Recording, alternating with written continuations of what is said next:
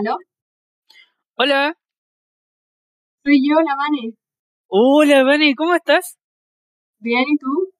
Bien, también. Me alegro mucho. Oye, Ian, ¿no sabes lo que encontré? En Instagram. Es un post informativo muy interesante. Te lo mando en un segundo. Pero espera, ¿sobre qué es? Sobre la cosmovisión mapuche y su relación con las matemáticas. Te juro que te va a encantar. Oh, ya. Ok, envíamelo y lo leo de inmediato para que lo comentemos.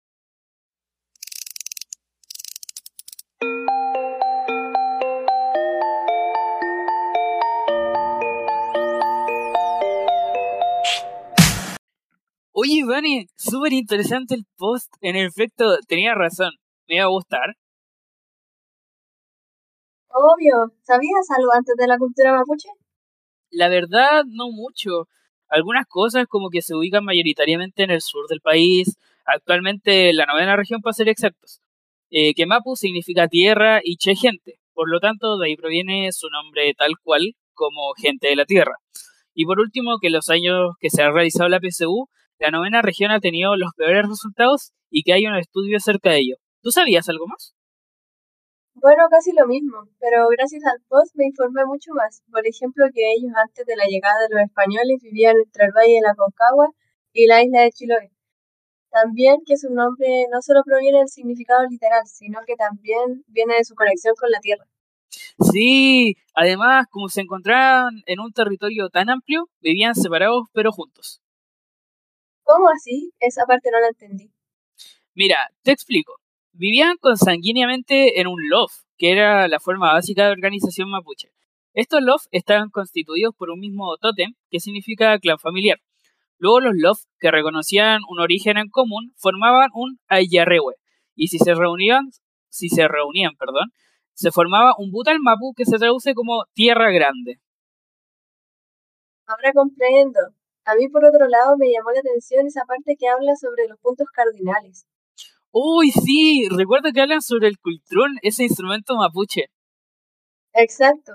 La figura del cultrún representa los puntos cardinales, así como la rosa de los vientos. ¿Tenían alguna otra referencia para diferenciar los puntos cardinales? Sí, estaban la cordillera para el este, el mar para el oeste, y un dato muy relevante es que en la cultura mapuche no existía el punto cardinal llamado oeste, sino que era llamado mar.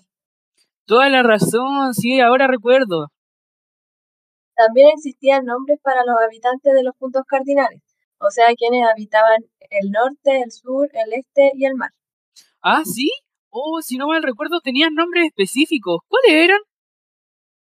A los del norte los llamaban picunches, ya que picu significa norte. Los del sur eran llamados huiliches, ya que huili significa sur. En el este se encontraban los puches y como habrás ido captando, eh, puel significa este. Y por último, los que estaban en el mar se llamaban lafkenches. Y esto debido a que mar significa lafken. Eso también tiene mucho que ver con las matemáticas, por la forma como se orientaban en el espacio según los puntos. ¡Oh, todo calza! En la cultura mapuche realmente eran unos genios. Ubicarse en el espacio desde cero y sin ningún referente más que la naturaleza y lo que pasaba a su alrededor. Además, se sigue puliendo hasta lo que conocemos hoy en día. Por eso debemos apreciar la cultura mapuche. ¿Sabes, Vane, qué otro tema me llamó mucho la atención? Ni idea, Ian, no soy psíquica como para saber.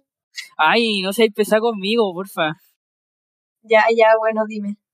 Mira, el calendario mapuche y su estructura. Literalmente se fijaron en la astronomía, el cielo, la estrella y el movimiento del sol que observaban sobre la, la cordillera de los Andes para dar un formato de 13 meses de 28 días cada uno.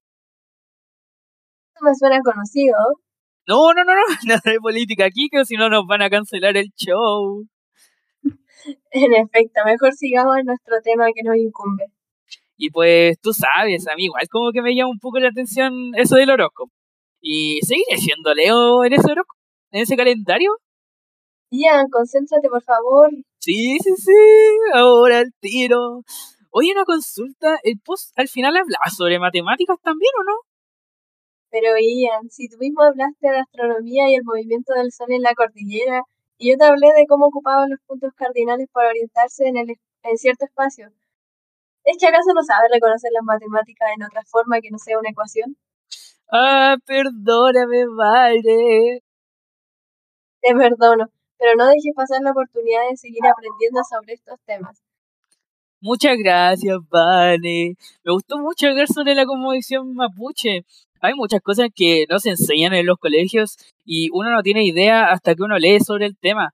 Y estos posts informativos son una muy buena de difundir la cultura mapuche. Exacto. Espero que lo subas a tu historia para que otras personas más puedan leerlo e informarse, ya que es un excelente referente del estudio sobre la cosmovisión mapuche. Eso voy a hacer. Ya. Ahora ya nos toca ir a clase, así que hasta más tarde. Ya, chao.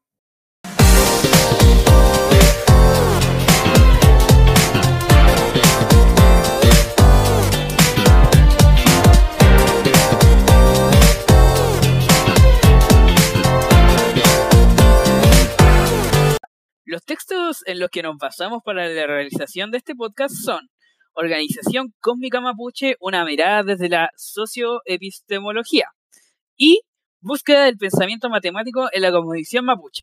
De los autores Daniela Soto, Héctor Silva y Siegfried Van Muchas gracias por escuchar.